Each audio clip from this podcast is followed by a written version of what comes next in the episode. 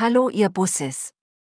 Ich bin es wieder, die Olle Martina, heute mal mit guten oder schlechten Nachrichten, das liegt im Auge des Betrachters. Die schlechte Nachricht lautet allerdings wie folgt. Mark ist leider krank und Patrick hatte ein extrem gutes Wochenende, das Ergebnis ist ähnlich.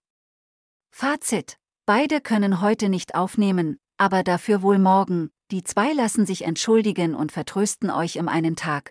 Cool, oder? Dafür bin ich jetzt hier, sollen wir anfangen?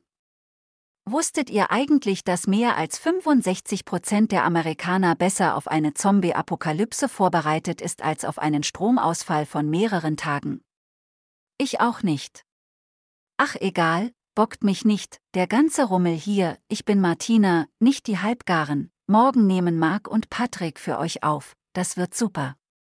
Bis dahin, viel Spaß mit den letzten 70 Folgen. Ciao mit V. Schüsseldorf. Haus der Rheinland, falls wir uns nicht mehr wiedersehen.